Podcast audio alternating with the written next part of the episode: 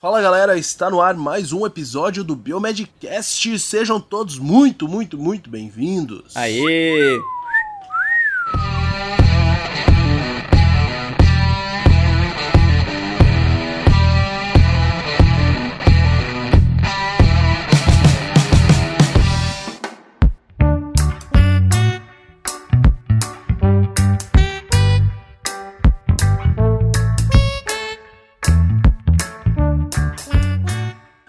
Quem tá falando é o Otávio, diretamente da Cidade Fria.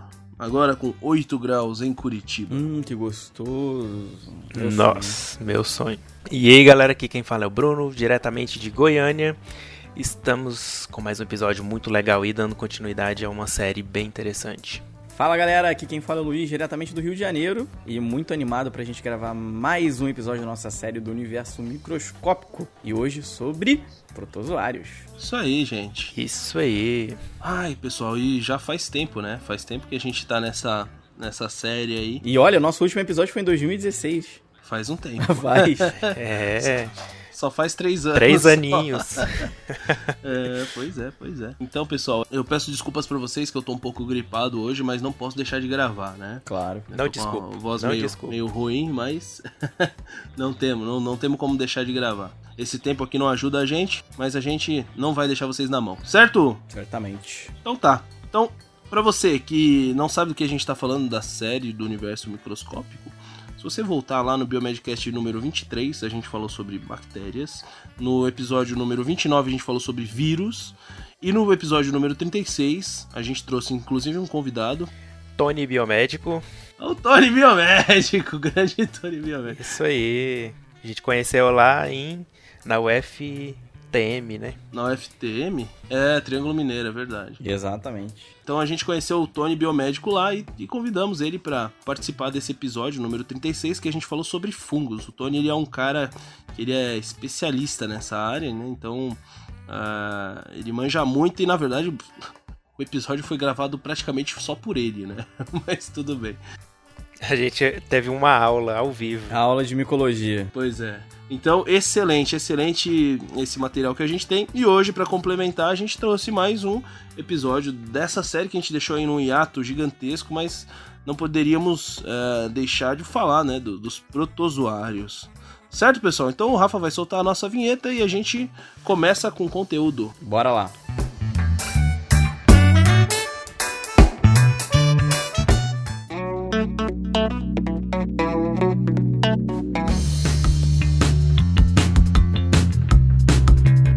É, então os protozoários, vamos lá. O sub-reino protozoa, né, que é o reino protista, fa- faz parte do reino protista, ele é constituído por cerca de 60 mil espécies. 60 mil espécies é muita coisa. né?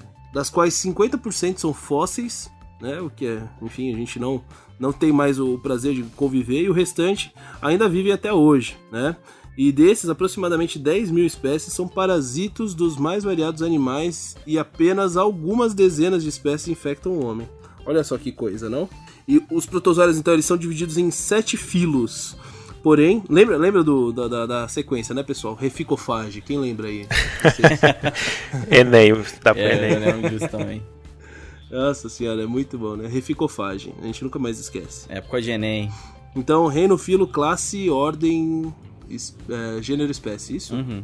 Ótimo, reficofage. Então os protozoários são divididos em sete filos, porém apenas quatro são de interesse em parasitologia humana, tá? Então você que gosta de parasito, você tem que pelo menos saber de onde que vem, né? Então vamos lá. Quais são? Quais são esses ah, esses quatro filos que interessam mais pra gente aqui, que como, como biomédico a gente tem que puxar a sardinha pro nosso lado, né? Sarcomastigófora, né? Como exemplo, a gente tem a leishmania, o trypanosoma, o tricomonas, a entameba, enfim, ou entamoeba, não sei como você fala. Ah, a gente também tem o apicomplexa, que aí entre os toxoplasma, o isospora, o plasmodium, babésia, enfim. A ciliofora, que é o Balantidium coli. Meu Deus, Balantidium coli. É, eu peguei um paciente já com isso, já um, um exame que eu fiz. Caramba. É, é, não é comum, né? Super raro. é. É. e microspora, é, que é o entero... Citosum. Citosum. Enterocitosum. Enterocitosum. Esse aí eu acho que é o menos comum, né? Eu nunca, pelo menos nunca tinha ouvido falar tanto. Pois é, eu também. Enterocitosum. Zoon, né? Ou, zo, ou Zoom, não sei, acho que é Zoon. Zoon. Enfim, então, microspora, né? O filo microspora, enterocitozoon. Certo? Se você já ouviu falar, comenta aí com a gente se você faz alguma pesquisa com esse bicho aí, né? Que eu, sinceramente. E só para complementar que o sarcomastigófora e o apicomplexa são os mais estudados, são os que mais causam as doenças né, mais frequentes no ser humano. Oh, legal. Pois é, tem um destaque, né? Tem que ter um destaque. Certo? Então esses, eles são organismos unicelulares, né? Claro. Eucariotas, né, que tem núcleo verdadeiro, uh, apresentam variadas formas, processos de alimentação, locomoção e reprodução. Certo? Isso aí. Então, Bruno, explica um pouquinho pra gente como que. um pouco da morfologia. Como que é a morfologia desses bichos pra gente? Então, a morfologia vai variar de acordo com a fase evolutiva e o meio que esse protozoário vai estar tá, que ele se adapte. Então, eles podem ser esféricos, ovais ou alongados. Alguns são revestidos de cílios, outros vão possuir flagelos e existem ainda aqueles que não vão possuir nenhuma organela de locomoção especializada. E aí, dependendo da atividade fisiológica desse protozoário, é, ele pode possuir uma fase bem definida como por exemplo, tem o, a forma de trofozoito, que é a forma ativa do protozoário, é quando ele está ativo, e que se ele alimenta e reproduz por diferentes processos. Tem a fase de cisto e oocisto, né, que são formas de resistência, quando ele está no ambiente, por exemplo. O protozoário secreta uma parede resistente que protege ele quando ele estiver no meio impróprio ou numa fase de latência. E tem também o gameta, né, que é a forma sexuada que vai aparecer na espécie do filo apicomplexa, né, toxoplasma, isosporo, plasmodium, babésio. E aí o gameta masculino é chamado de microgameta e o gameta feminino é chamado de macrogameta. Pois é, gente, pois é. É uma coisa engraçada, né, desse quando a gente fala em cisto ou cisto, é incrível a resistência desses negócios, né, cara? É, eles ficam muito tempo no, no ambiente, né? Uhum. Cara, e assim, tem, tem gente que fala que tem, tem fóssil de, de cisto, ou, cisto que o pessoal acha que cria até um, um, um negócio de ficção falando que eles conseguiram recuperar um, os bichos lá pré-histórico, né? Assim, enfim. É. enfim, é, acho difícil, mas. Mas esses, esses bichos se reproduzem, né? Pois é. e muito. É. Como que funciona? Então, é importante a gente também ter essa noção de reprodução. Então, aqui, quando a gente for falar de parasitas, a gente vai estar falando sobre duas formas de reprodução: a e assexuada.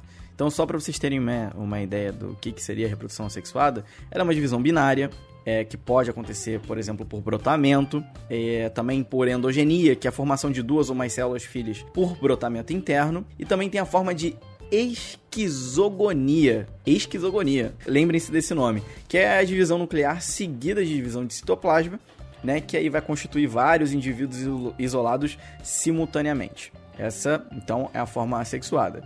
E a gente tem então a forma sexuada, que seria, por, por exemplo, por conjuração, que é quando a gente está falando, por exemplo, no filo uh, é, é, ciliofora, né, com, com cílios, ocorre então uma união temporária de dois indivíduos com troca a multa de materiais celulares, bem parecida como né, uma forma que a gente conhece por aí.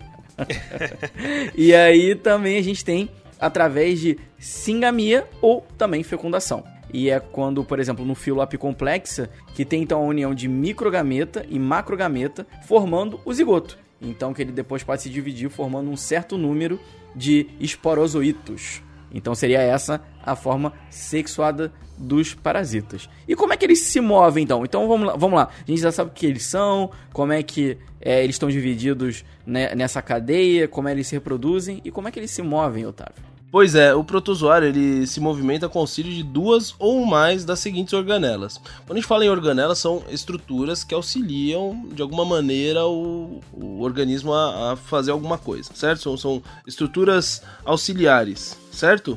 Então, vamos lá. Organelas. Quais são as organelas que, que auxiliam uh, a locomoção desse protozoário? A gente tem os pseudópodes, né? Quando a gente fala em pseudo, é quase, é um, mais, mais ou menos, né? Uns pés mais ou menos formados, ou seja, por isso que a gente chama de pseudópodes, né?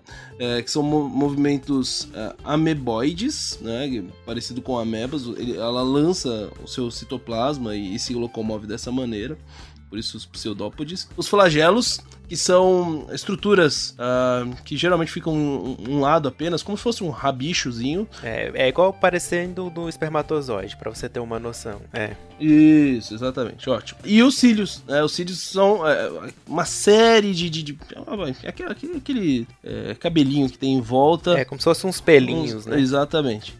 Que aí auxilia a locomoção mediante o batimento desses cílios, certo?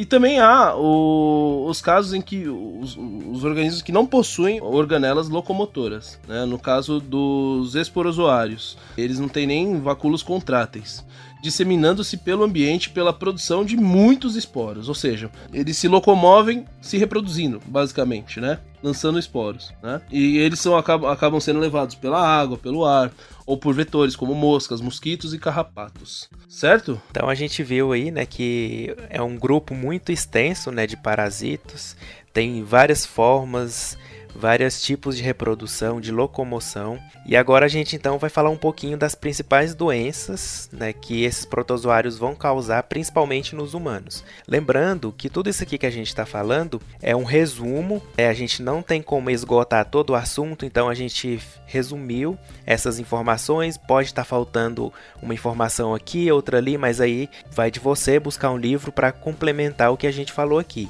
certo? É, e comentar no, no, no, no episódio, né? Fica é. à vontade para comentar e falar, ó, seria legal se vocês aprofundassem o assunto XYZ, XPTO, enfim. É, acho que seria legal também, né? Sua participação é sempre importante. Com certo? certeza. Você pode entrar no hall dos, dos ouvintes que a gente comentou no último episódio aí, que vai valer bastante a pena trazer você aqui pro, pro Biomedcast também. Certo? Vai lá, qual que é a principal, a primeira, assim, que a gente vai falar, que eu acho que uma das mais comuns aí, Brunão. Bom, então a gente vai falar da giardíase, né, que é causada pela giardia duodenalis, que é um conjunto tanto da giardia lamblia e da giardia intestinalis.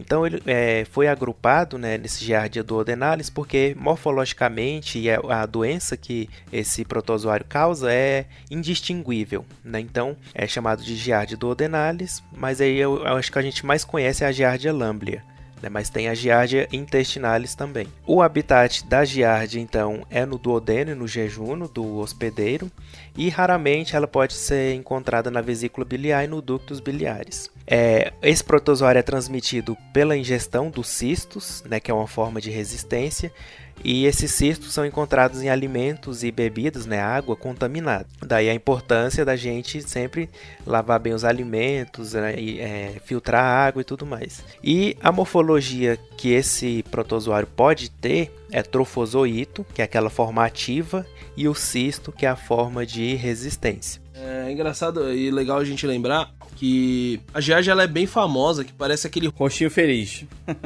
É. Exatamente. De trofozoito, né? Parece que tem dos dois olhinhos e tal. Uhum. E a forma de cisto é o que a gente encontra majoritariamente no exame no parasitológico de fezes. Até porque né? pra gente ver o, trof, o, tro, o trofozoito, por exemplo, no exame tem que estar tá muito fresco. Exatamente. Se fosse o caso, né? Então a gente sabe que também não... Isso é raramente acontece. Eu, por exemplo, na rotina, quando eu tava em um hospital, em, na área de parasito, nunca cheguei a ver. Muito cisto, hum, demais mas ele como trofozoita, não encontrei não. Trofozoita eu acho que eu vi uma vez, cara, mas é muito difícil. Eu, eu, eu, sinceramente eu não lembro se eu vi. Mas eu acho que se eu vi, eu vi uma vez só e olhe lá, assim, sabe? Mas é, Giardia a gente vê bastante. E, na hora de liberar o laudo, a gente, inclusive, é, voltando até a questão da espécie ali que a gente fala Giardia do Denalis, a gente libera no laudo Giardia SP. Né? A gente não especifica qual espécie. Não especifica, né? Exato, é. Lá onde eu fiz residência, a gente colocava, né? Giardia lamblia. Mas é uma questão mesmo que antigamente só falava nela, né? Hoje em dia a gente já sabe, essa classificação é mais consolidada. Então, continuando na Giardia, os hospedeiros é, podem ser o homem e mamíferos em geral, aves e répteis. Então, praticamente, a giardia pode ser encontrada aí nos animais em geral, né? É, ele se divide, né, esse protozoário se divide por divisão binária longitudinal. E o que, que esse protozoário causa né, no hospedeiro? Então ele vai se multiplicando lá no jejum, no duodeno, vai causando uma atrofia das vilosidades e dos microvilos e reduz a área de absorção intestinal. Né? Então é, tem uma infiltração de leucócitos e o aumento da secreção de muco. Então, os pacientes parasitados geralmente são assintomáticos e alguns têm até a cura espontânea, sem nenhum tratamento. Aqueles que apresentarem sintomas podem ter diarreia, uma má absorção intestinal, né, por causa daquela grande quantidade de parasito. As fezes são fétidas, ele tem cólicas, pode ter fraqueza e perda de peso por causa da má absorção. E como a gente falou, né, o diagnóstico é feito pelo exame parasitológico de fezes com a detecção de cistos, de giardia, no caso das fezes formadas, e de trofozoitos se as fezes estiverem diarreicas e frescas. Né? Então, geralmente, o que a gente mais encontra são os cistos. O tratamento, então, né, é que a gente não vai falar especificamente, cada, cada caso vai ser um caso diferente, mas os mais utilizados, né, os medicamentos mais usados são tinidazol, metronidazol ou nitazoxanida. É uns nomes bem complicados aí, mas então geralmente são esses. É, mas o, o comunzão é o metronidazol, né? O Nita, o Nita, não sei se vocês sabem, vem daquele medicamento super famoso, Anita. Né? Todo mundo já deve uhum. ter, ter ah, é. É, ali a, a, a Anitta Zoxanida é o. Por isso que tem o nome Anitta. Né? Não é a Anitta cantora, tá, gente? Mas é importante saber que, por exemplo, tem giardia, a giardise aguda, crônica, uhum. sem criança e adulto. Cada um vai ter uma posologia diferente, é. então não, a gente não vai entrar nesses detalhes aqui. Exatamente. Você está com diarreia e acha que pode ser giardíase, vai no médico, por favor. Isso aí, show. Com certeza.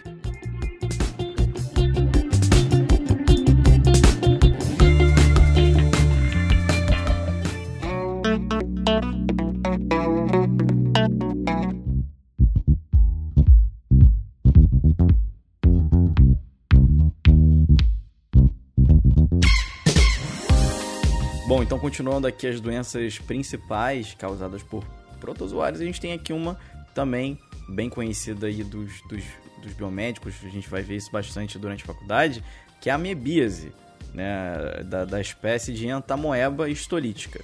Então, onde é que ela está habitando? Ela está ali no nosso intestino grosso, ela se locomove por emissão de pseudópodes e a via de transmissão, então, ingestão de cistos em alimentos e bebidas contaminadas, contato oral anal. Olha lá, gente, olha aí, cuidado, hein? Isso aí mais relacionado, obviamente, também a animais, né? Uhum. E transporte mecânico por insetos. Caramba. É. Então sabe aquela mosquinha que posou na sua sopa? é. Pode estar carregando um cisto de ameba. Pode ter uma ameba ali. Exato. Um cuidado aí pode não botar o ovo dela ali, mas se ela pousou, ela pode ter levado aí uma amebinha. É. é. Então, quando você às vezes vocês olham uma mosquinha assim no pão, mexendo as mãozinhas, parece que a mosquinha quer matar a gente, né? Fazendo um plano diabólico. Realmente é diabólico, então vocês cuidado. É. Aquela formiguinha. É, as, as, moscas ficam com as mãozinhas, essas patinhas assim, sei lá. Você come a formiga, ah, se não matar engorda. Pois é, pode dar uma amebíase também. É, meu filho, até a hora que você estiver lá no, no vaso, na parasito, literalmente, você vai lembrar da gente. que merda, literalmente. então, morfologia, né? Então, tem cistos, metacistos, trofozoitos e também pré-cistos dependendo do estágio que ela vai estar ali, né? A reprodução, então, por divisão binária. E quando a gente fala sobre a patologia, o que, que ela vai causar, então a gente tem as lesões iniciais do intestino grosso. Então também acontece, elas vão se multiplicando pela submucosa vai ganhando profundidade até atingirem tecido muscular. Olha só a gravidade. Então ela tem esse, esse, mecanismo de ação, né? Então, através da ação lítica por processo enzimático e acabam então produzindo necrose. Também temos, podemos ter, né, dependendo do tipo de gravidade, invasão da corrente sanguínea pelo sistema é, porta, podendo atingir o fígado, pulmões, cérebro e pele, né? Normalmente a região anal e genital. Olha só o que uma ameba pode causar. É. Você vira uma ameba. Você vai virar literalmente uma ameba. então, dependendo do órgão que for cometido, como vocês podem ter, ter visto que a gente falou, fígado, pulmão, cérebro e pele, a, sintomo, a sintomatologia vai ser diferente. Mas, por exemplo, se for da forma intestinal, Você tá, então tem ali uma colite não disentérica, né? Mais ou menos 2 a 4 evacuações por dia com fezes diarreicas ou pastosas. Ah, tem a parte também de cólica e também de desconforto é, abdominal. Então temos também, é, eu falei agora da não disentérica, a gente então tem a colite disentérica, é, que ela vai se apresentar né, com aguda, ela é aguda com presença de cólica, diarreia e tenesmo. Quem que já ouviu falar da palavra tenesmo aí? Então, tenesmo significa aquela vontade, né? Você vai sentir uma dor na, uma dor na bexiga ou mais na região, região anal, ou com vontade de fazer xixi ou com vontade de ir no banheiro fazer o número 2. Então, isso é o tenesmo, essa vontade falsa de, de, de querer né, ir no, no banheiro. É né? uma sensação inútil, né? um desejo contínuo. Então você também tem de, é, de 8 a 10 evacuações diárias. É, você tem mucosa sanguinolenta e também pode ter febre moderada. E o diagnóstico também, como o Bruno também acabou abordando, sobre o exame parasitológico de fezes, o EPF, para detecção de, de cistos em fezes formadas ou trofozoítos em fezes diarreicas e frescas, né? Então, o tratamento, como a gente falou, a gente não vai abordar muito, mas só a fato de curiosidade. A gente pode iniciar então com metronidazol ou tinidazol. É, depois também pode ser usado a paromomicina e também é, fluorato de diloxanida, né, para erradicação de cisto. Então essa é a amebíase. Bom, outro protozoário também de importância médica é a tricomoníase, né, que é causado pelo Trichomonas vaginalis. Então, como o próprio nome já sugere, né, ele está mais relacionado aos órgãos genitais. Bom, esse protozoário tem a morfologia de uma célula polimorfa em hospedeiros e meio de cultura. Pode ser elipsoide ou esférica. Né? Tem a capacidade de emitir pseudópodes para se alimentar e possui também a forma trofozoítica somente. Então ele na, na tricomonas vaginalis não tem aquela forma de cisto. A reprodução então fica é feita por fissão binária. É importante falar que ele vai se desenvolver num pH de 5 a 7,5. Né? Então, o pH vaginal, por exemplo, varia aí de 3,5 a 4,5. Então, se o pH vaginal aumenta, a, aumenta o risco também da tricomoníase, né? do tricomonas se multiplicar no canal vaginal. O habitat, então, do tricomonas é no trato geniturinário feminino, mas também no masculino, então não é uma doença exclusiva de mulher. E ele não sobrevive fora desse sistema urogenital. Então o habitat natural dele fica aí no trato genitário, geniturinário feminino e masculino. Aí como que pega então o tricomonas? Relação sexual, né? O parasito sobrevive por uma semana sob o prepúcio do homem sadio. Então, se o homem tem relação sexual com a mulher que tem o tricomonas, e aí é, esse tricomonas pode ficar lá uma semana, se ele tiver relação com outra mulher né, diferente, pode levar a fazer essa, esse papel de vetor de levar o parasito. Né? E também pode ser levado à vagina pela ejaculação. Né? E tem uma fraca transmissão pelos fômites. O que, que os pacientes vão sentir ou apresentar né, as manifestações clínicas. Nas mulheres, então, o período de incubação da infecção dura em torno de 20 dias. A mulher vai ter uma vaginite caracterizada por leucorreia abundante. É, vai ter uma coloração amarelo esverdeado, então é um, é um corrimento né, amarelo esverdeado com um odor fétido, prurido e irritação vulvo-vaginal. O pH da vagina vai estar alcalino, que é o pH que o parasito gosta de, de se multiplicar, né? Dor e dificuldade de manter relações sexuais e disúria, que é uma dor ao urinar também, e uma frequência miccional maior. Então isso é na mulher. No homem já é as manifestações são menos, né? Mas geralmente é assintomática. É isso que é aí que tá o perigo, né? É, que aí o homem não sabe que tem e vai passando para outras mulheres, né? Caso não use camisinha, né? A gente sabe que é importante usar. Gente, por favor, use. E quando tem sintomas, é, o paciente pode ter uretrite, né, inflexão uhum. da uretra, com fluxo leitoso e purulento. Então uhum. tem um corrimento também. Uma sensação de prurido na uretra, né, de um ardor. Coceira. Uhum. E uma secreção matinal antes da primeira urina, uma secreção clara, viscosa e pouco abundante. É, tem outras complicações também, mas geralmente é assim. Uhum. O diagnóstico é feito pelo exame direto do esfregaço a fresco, então colhe esse corrimento, faz uma lâmina, e aí você pode ver a motilidade do parasito, né, que é a análise imediata do material. Pode também ser feita uma coloração, ou não, vai depender do laboratório, de cada caso. E se for fazer alguma coloração, pode usar laranja de acridina, pode uhum. corar com guinça, que é, é corante hematológico, Leishman, pode até corar com GRAM ou hematoxilina férrica. Então, uhum. vários corantes podem ser utilizados para fazer a lâmina. E além desse diagnóstico é, da lâmina fresco, pode ser feito também imunológico. Então, uhum. tem aglutinação, imunofluorescência direta e indireta e ELISA, né, ensaio imunoenzimático, para também detectar anticorpos ou antígeno uhum. desse parasito. O tratamento, então, também é metronidazol, né? A gente vai ver que o metronidazol está em vários dessas doenças, né? uhum. né? Tem também o sequinidazol ou o tinidazol. Então são uhum. três medicamentos aí mais utilizados no tratamento da é, tricomoníase. Outra bem, bem conhecida aí pela, pela nossa rotina biomédica, né? E, é. e eu acho que é interessante a gente também citar que as pessoas acham, né, pelo nome, né, tricomonas vaginalis, sempre está cometido a mulher, mas um, um, dos, um dos vetores aí também é o homem.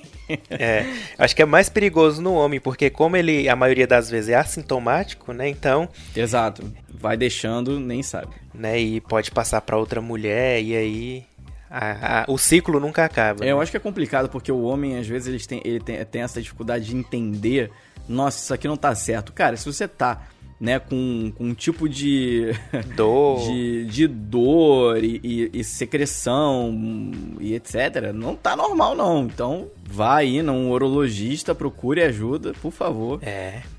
Né? E usem camisinha, jovens.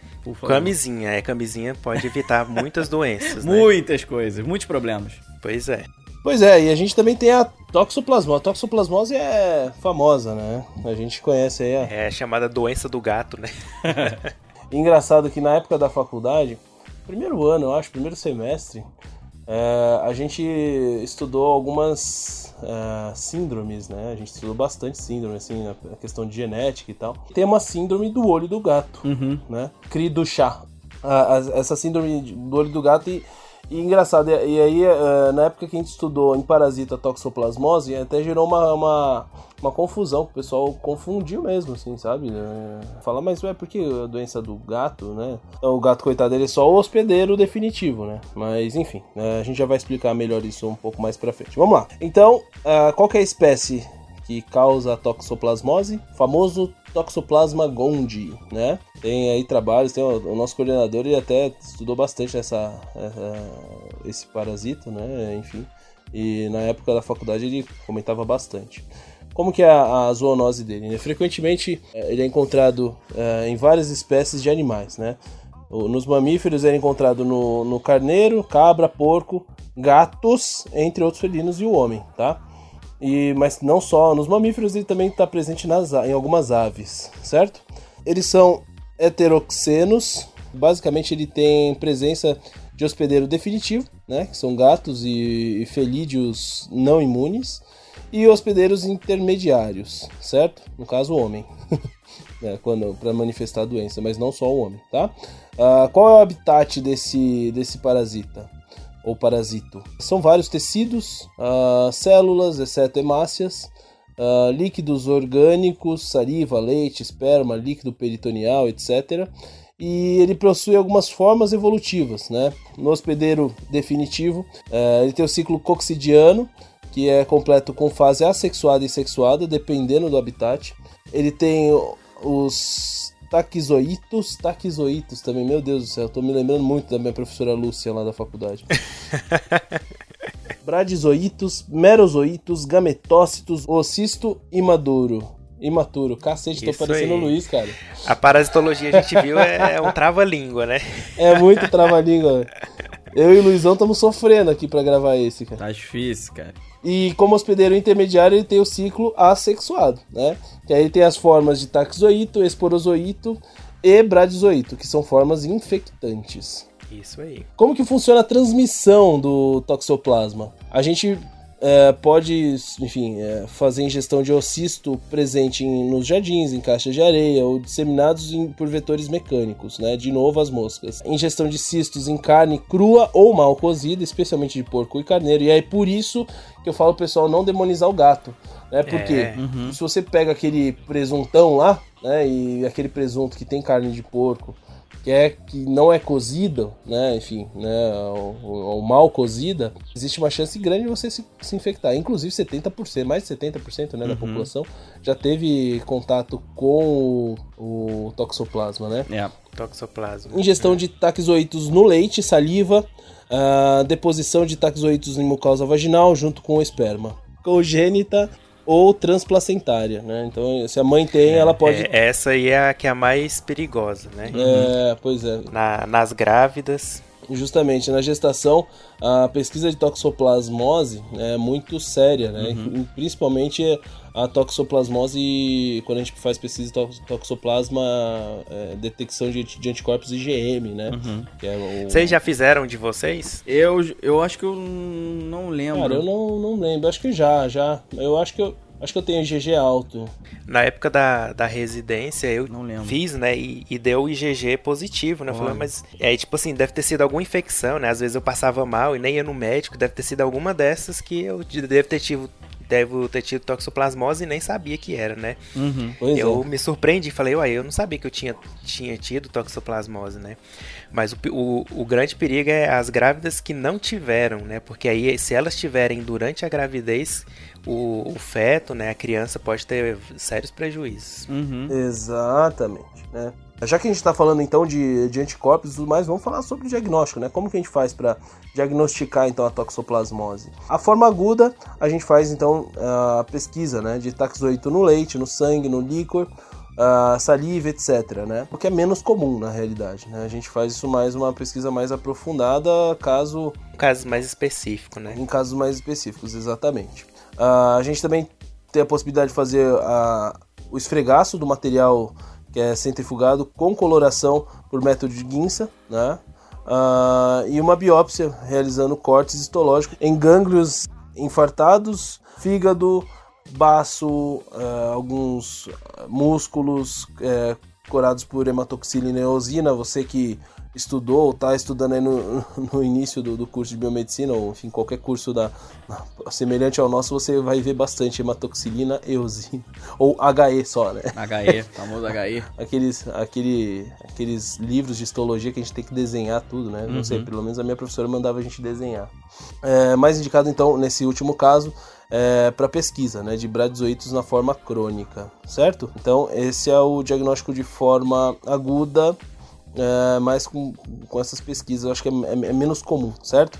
Aí tem o diagnóstico imunológico, que é- são os exames, né? Exame de sangue, exame imunocromatográfico, você consegue fazer também, mas basicamente são, são testes imunológicos que detectam, detectam a presença de anticorpos circulantes, tanto IgG quanto IgM, né? Que é o mais comum que a gente faz, é o exame de sangue, né? A gente vai dosar ali se você já teve contato, a gente vai detectar ali a presença dos anticorpos IgG e IgM é, que foram produzidos a partir do contato prévio com esse parasita, certo? Certíssimo. E como que é feito o tratamento então? São basicamente três classes de medicamentos. A gente tem o tratamento através da pirimetamina, né?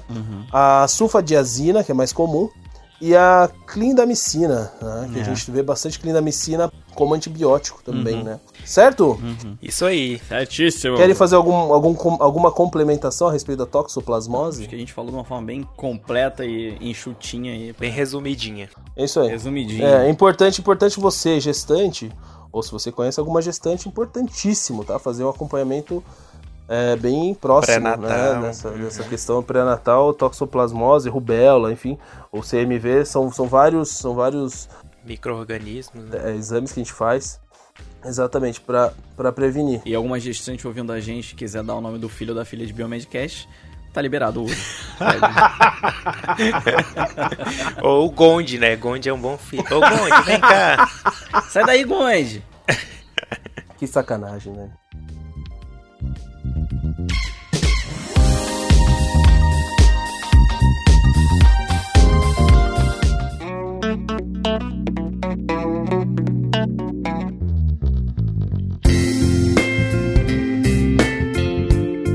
Bom, então o outro protozoário muito importante né, na clínica é a leishmania, né, que causa a leishmaniose. Essa aí também, famosa. Então, Essa é famosa pelos zeros na, na, na prova de, patolo- de parasitologia. Não é fácil. pois é, por quê? Né? Porque tem muitas espécies, muitas espécies mesmo, né? As mais conhecidas, assim, né, mais especiais são a Leishmania brasiliensis e a Leishmania amazonensis, mas tem muitas espécies mesmo, e cada tipo de espécie vai causar é, um tipo de manifestação clínica diferente no paciente. né? Então também tem um outro subgênero, então é um é bem complexo, a gente vai falar bem resumido desse parasito aqui, desse protozoário. Uhum. Então é uma doença né, transmitida ao homem pela picada das fêmeas hematófagas do flebotomínio. Lembrando que flebotomínio não é mosquito, é um inseto Uhum. né, diferente do mosquito. Ele voa, parece muito, mas é diferente. Os dois gêneros desse flebotomínio são Lutzomia e o Phlebotomus. Então podem ter duas espécies aí diferentes que vão inocular o parasito através da picada.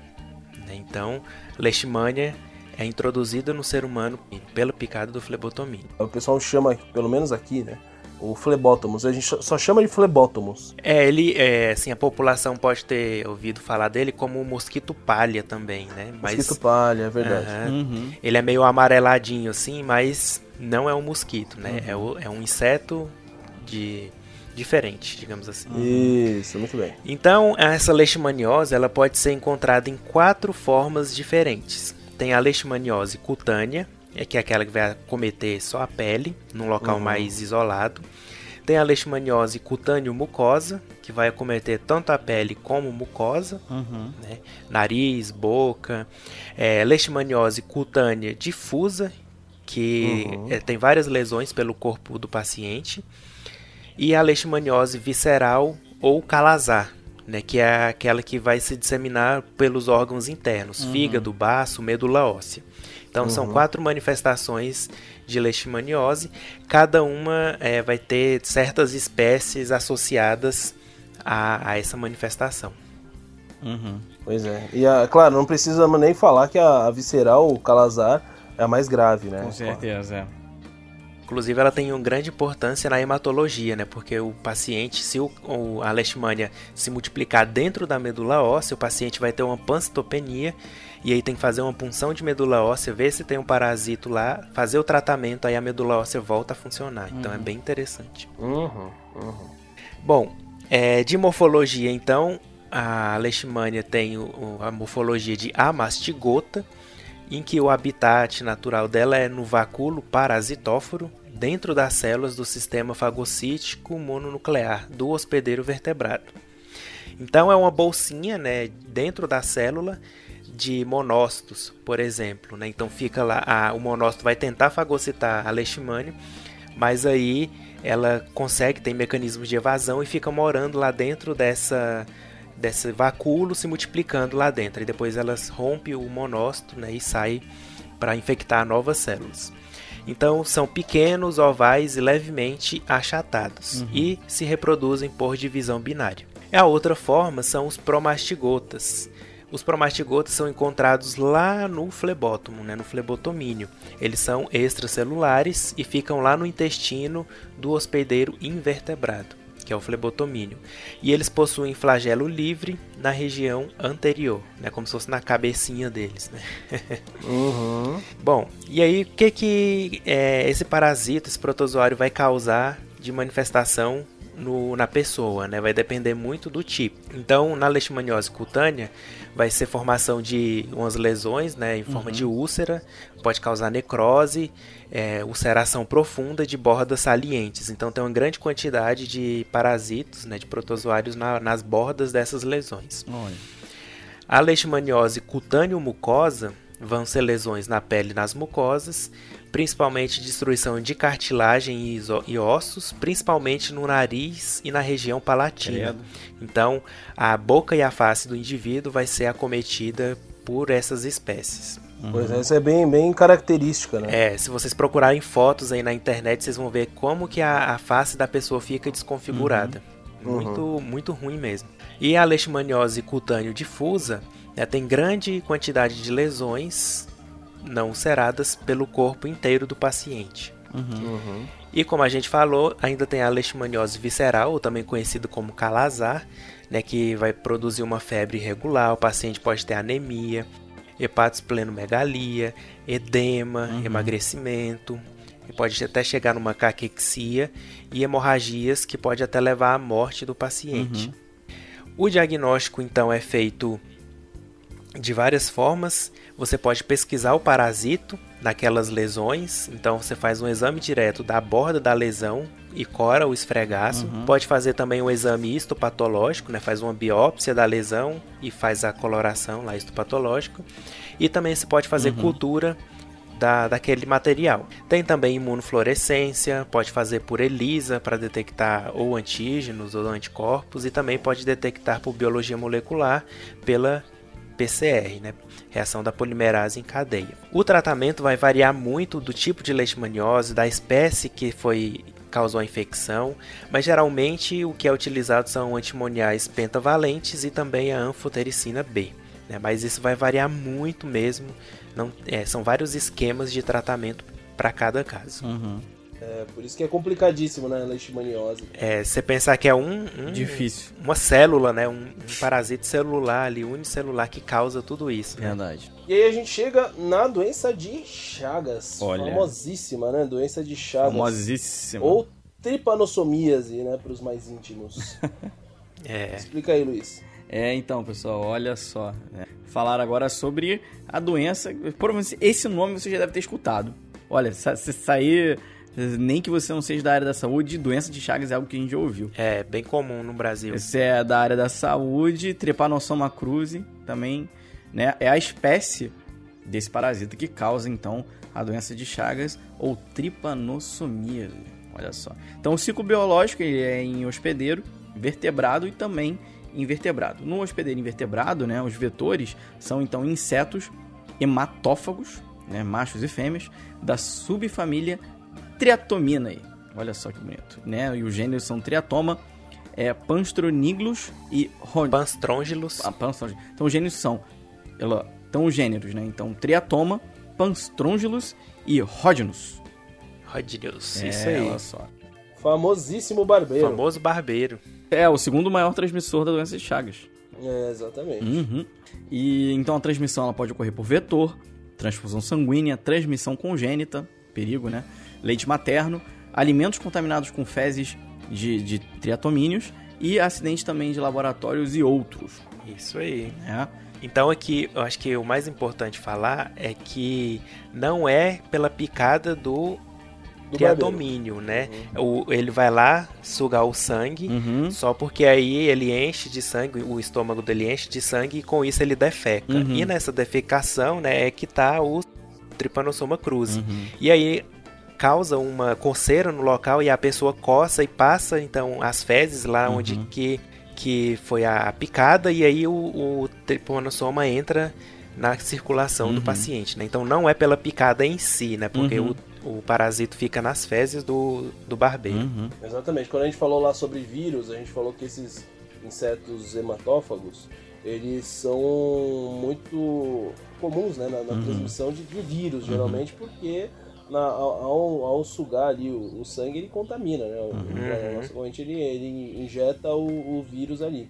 Mas como a gente está falando de protozoário, é um pouquinho diferente nesse caso aqui, principalmente do, do barbeiro, né? Uhum. É. É. Então, quando agora a gente fala sobre as formas evolutivas, ali quando a gente for falar, por exemplo, de hospedeiro invertebrados, temos então epimastigota, olha só. Né? E também o tri tripomastigota metacíclica. É, essa é a forma ativa, né? A forma infectante do parasita. Uhum.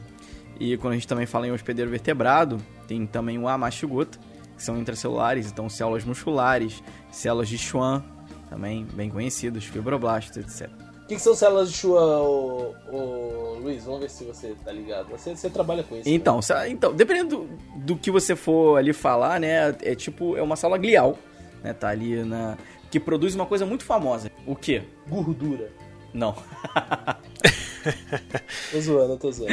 É, não, foi aqui. É, as células chão são as células que vão formar, então, vão produzir a mielina envolvendo axônios, né? Super importante para, digamos assim, elas fazem ali a, a, produzem a mielina que vai isolar então eletricamente os nervos e aí a gente tem então a propagação dos potenciais. Voltando agora, então temos também a tripromastigota sanguíneo, outra forma. A forma do hospedaria vertebrado. Vertebrado, exato.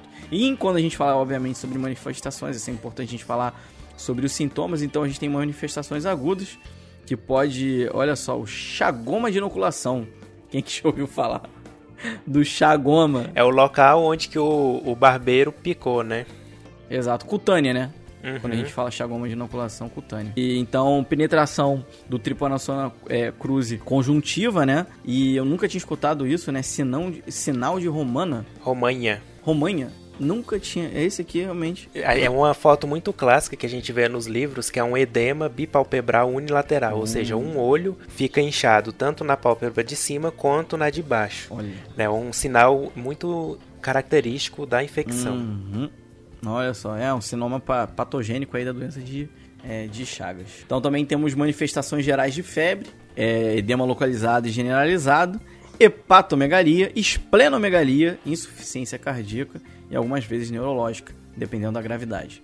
Isso aí. Exato. O também... que, que é esplenomegalia? Para você que não, não é da área da saúde, você sabe o que é esplenomegalia? E hepatomegalia?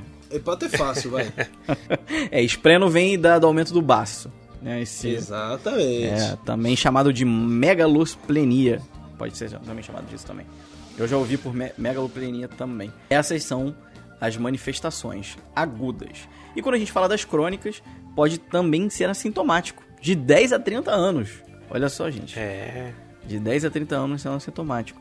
Então a gente vai ter a positividade em exame sorológico parasitológico e aí essa forma crônica ela pode acometer, é, cometer tanto o trato gastrointestinal e tanto também o coração.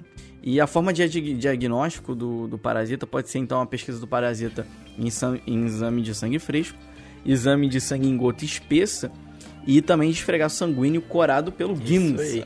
A gente pensa que parasitologia só envolve fezes, né? Mas também dá pra. Por exemplo, a gente vai ver agora que a malária também, né? São feitos exames com é, sangue, né? Bastante relacionado a hemato. E imunoensaio, então, ELISA. E por também hemaglutinação, né? ELISA e hemaglutinação também. E também a gente pode fazer PCR para detectar. Imunofluorescência. Imunofluorescência, não, não vamos esquecer também dela. Pois é, não, só, só uma coisa ali antes da, antes de a gente entrar na malária, é, pra gente falar da. É que na realidade a forma crônica ela é grave, né? Com cardiomegalia, né? Da, da doença de Chagas e não tem o que fazer, né? Você não consegue tratar. É, tem megacólon, né? Megaesôfago. Uhum. Então o, o paciente fica bem debilitado mesmo. Eu tive um paciente que eu acompanhei na época da residência na UTI era um paciente que tinha chagas, tinha um coração do tamanho de um boi, assim, e super insuficiência cardíaca. No, é, o tratamento é sempre muito mais complicado, né? Então, esse paciente infelizmente faleceu ali. É, enfim, só um relato. Certo? Então vamos pra malária. Malária, grande malária. Malária, nossa última. Grande malária não, que merda. Não, malária é foda. Grande malária é, é, é porque ela muito é muito conhecida, né? Muito conhecida, muito. né? O, o Plasmodium, o famosíssimo Plasmodium. Uhum. Vamos lá então? Vamos. Então vamos lá. A malária, a grande malária, a gente precisa sempre, não, não podemos deixar de falar dela, né? Então, qual que é a espécie? É, espécies são quatro as mais comuns, né? E mais, as principais é uh, Plasmodium, né? Que é o gênero. Espécie Falciparum, Vivax, Ovale e Malari. Né? É, lembrando que no Brasil os mais comuns são o Falciparum e o Vivax. Isso aí. Exatamente. 80% de Vivax e uns 20% de Falcíparo, mais ou menos. Exatamente. É, na África a gente encontra o, restante, o mais comum, mais lá para África, o Vale Himalaya, certo? Como que funciona o ciclo biológico? Hospedeiro vertebrado e invertebrado, assim como a, o Chagas, né? Doença de Chagas. No caso do hospedeiro vertebrado, você tem fêmeas hematófagas do gênero Anopheles, né? Então fêmeas do mosquito Anopheles certo? E no hospedeiro vertebrado a gente tem o homem, né? Por isso que a gente está falando sobre isso e dando destaque para a malária. Como que funciona a transmissão? Através de um vetor, né? a transfusão de sangue, no, no caso o vetor, as fêmeas do anófilis, né? Transfusão de sangue. Hoje em dia é mais difícil, né? Com transfusão de sangue, porque você tem uma série de testes aí, né? É, acho que é mais em região endêmica, algum caso, caso ou outro que passe, né? Que passe, exatamente. Compartilhamento de seringas, né? No caso de uso de drogas, principalmente. Uh, acidente com agulha, isso é muito comum também. Se você aí que é um cara que trabalha na área da saúde coletando sangue dos outros, tome cuidado com essa agulha que você não descarta antes de fazer trans uh, o transporte pro tubo de sangue, certo? Sempre dê preferência para coletar Isso aí.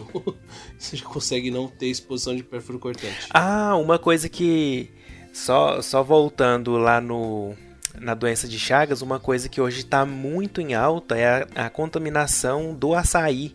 Né? Então tem muitas pessoas Olha aí, açaí, é, adquirindo a doença de Chagas por causa da, da trituração do barbeiro, né? junto com o açaí. E aí aumentou muito, né, o, o índice de contaminação. Uhum. Esqueci de Não falar. só o açaí, mas cana de açúcar também. Cana de né? açúcar também, né? Então, Exato. quem gosta de uma garapinha ou de um açaí, tem que Garapinha. tomar cuidado. Mas voltando pra malária, né? Bem lembrado, Brunão. Vamos lá. Então, quais são as formas evolutivas desse parasito? Temos o esporozoito, trofozoito, esquizonte, merozoito, gametócito e ocisto. Olha só. É isso aí. Agora a professora Lúcia ficou orgulhosa. Parasite de várias caras. Uhum. Várias caras, várias caras. Como que funciona o processo de patologia? Ele tem o ciclo eritro- eritrocítico, né? Responsável pela patogenia, ou seja, ele, é, quando ele infecta o, as hemácias, né? E posteriormente a destruição das hemácias, causando anemia e hipóxia, certo? Manifestações. Como, como que a doença se manifesta? Tá? É, o paroxismo malárico, que a gente chama, é, quando acontece a ruptura das hemácias com liberação de merozoítos é, e pigmentos maláricos, isso aqui é muito importante, tá, pessoal? É Aquela quando, quando acontece isso, é, o pessoal fala, né, que tem, tem um sintoma que a pessoa Uhum.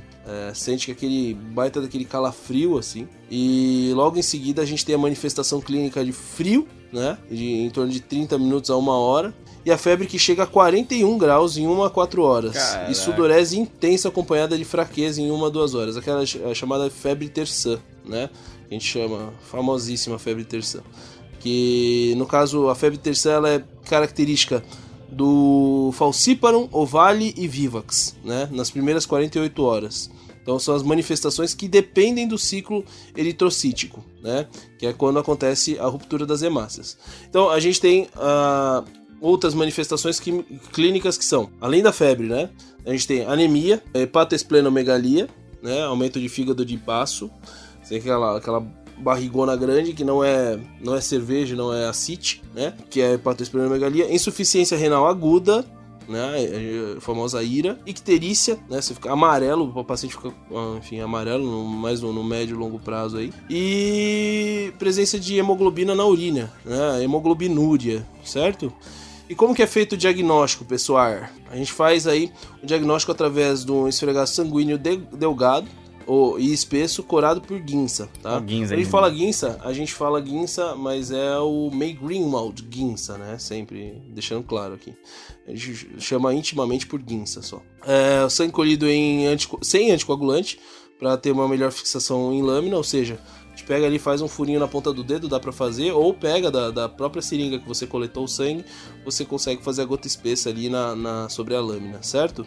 O esfregaço, então, de sangue espesso é mais eficiente para essa detecção, como a gente já acabou de comentar, e o esfregaço delgado é mais é, eficiente para diferenciação morfológica entre as espécies, certo? Uma coisa importante aqui, pessoal, que também para o diagnóstico, principalmente na lá no, meio da mata, né, é, que é um, um- uma região endêmica, é, o pessoal tem muito teste monocromatográfico, né? Sim, E- tem testes rápidos. Teste rápido é um, é um teste rápido que, inclusive, diz qual espécie. Por que, que é importante você ter isso? Isso tem, isso eu sei que tem aqui no Brasil, que você faz o seguinte: você faz o teste rápido, né, com uma picadinha na ponta do dedo ali, e ele diz se é Vivax ou Falciparum, né? Por que, que é importante saber? Porque o tratamento, e é o que a gente vai falar, é, ele vai se diferenciar de um para outro, tá? Uhum. O tratamento ele é diferenciado de acordo com a espécie, certo? Claro, a gente consegue fazer também o diagnóstico por PCR, né?